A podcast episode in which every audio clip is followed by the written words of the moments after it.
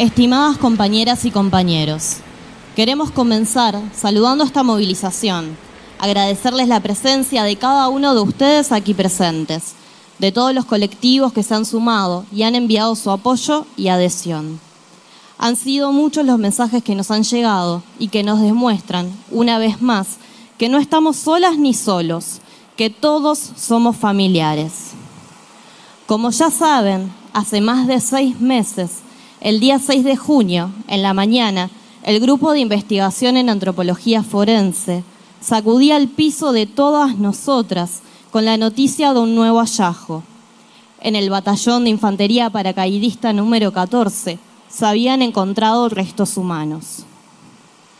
Poco más tarde, los familiares podríamos ingresar a dicho batallón y ser testigos una vez más del oscuro accionar de los terroristas de Estado.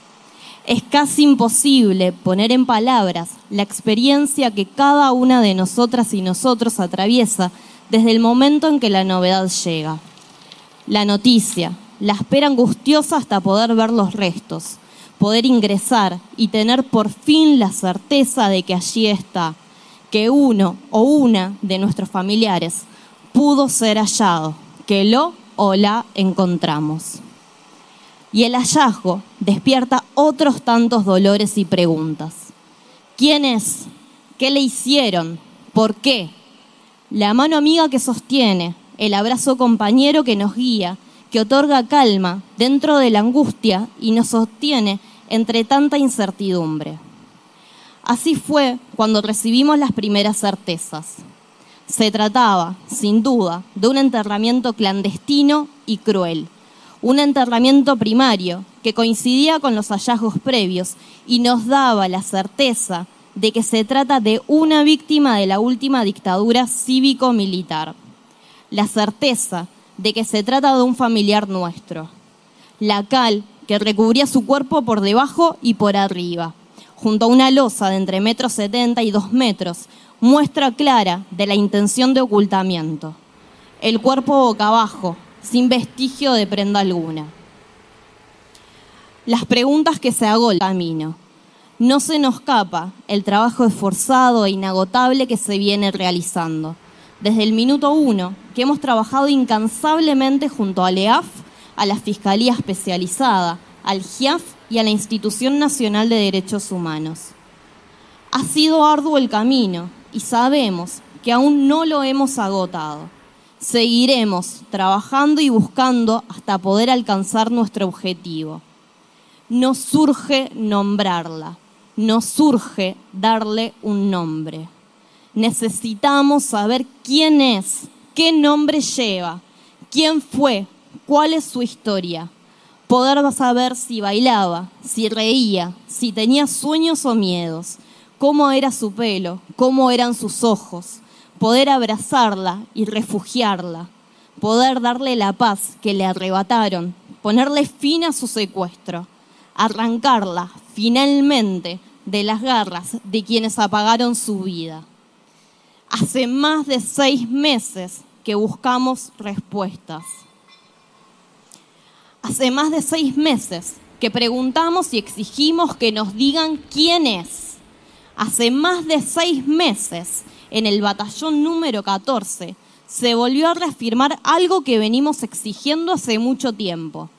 Son las Fuerzas Armadas, asesinas y cobardes, las que ocultan la verdad, las que mantienen secuestrados a nuestros familiares. Es a ellas a las que hoy les exigimos nuevamente que hablen, que rompan el pacto de silencio, que digan de una vez por todas la verdad. ¿Qué hicieron con nuestros familiares? ¿Dónde están?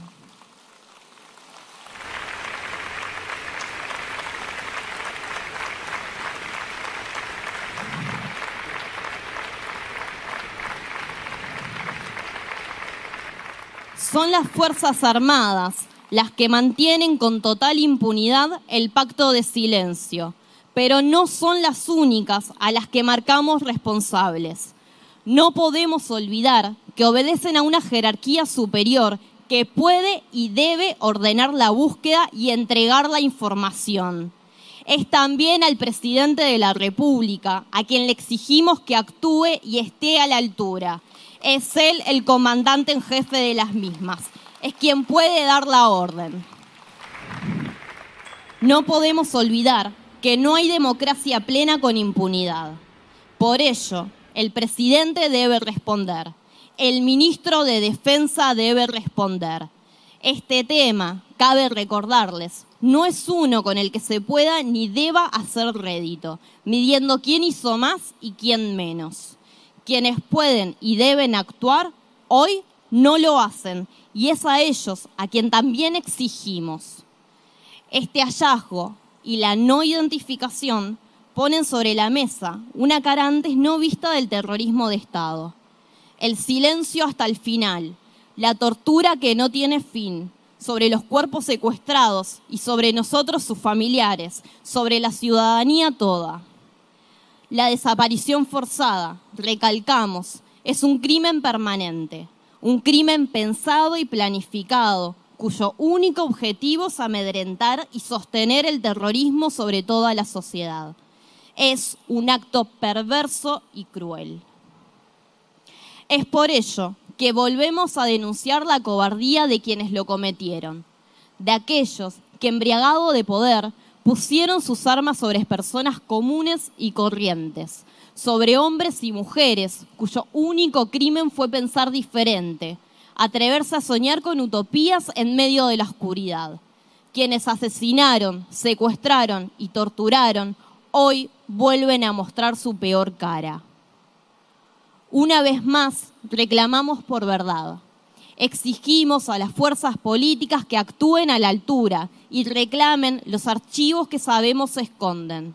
Exigimos que actúen y rompan con la impunidad, una impunidad que ha durado ya demasiados años. Nos encontramos hoy con discursos e intentonas negacionistas, con actores que llegan incluso a reivindicar o justificar el terrorismo de Estado. Vemos proyectos de ley y leyes ya aprobadas que intentan reescribir la historia o que buscan premiar con beneficios a criminales de lesa humanidad. Ante esto, se hace urgente continuar trabajando por la construcción del nunca más terrorismo de Estado.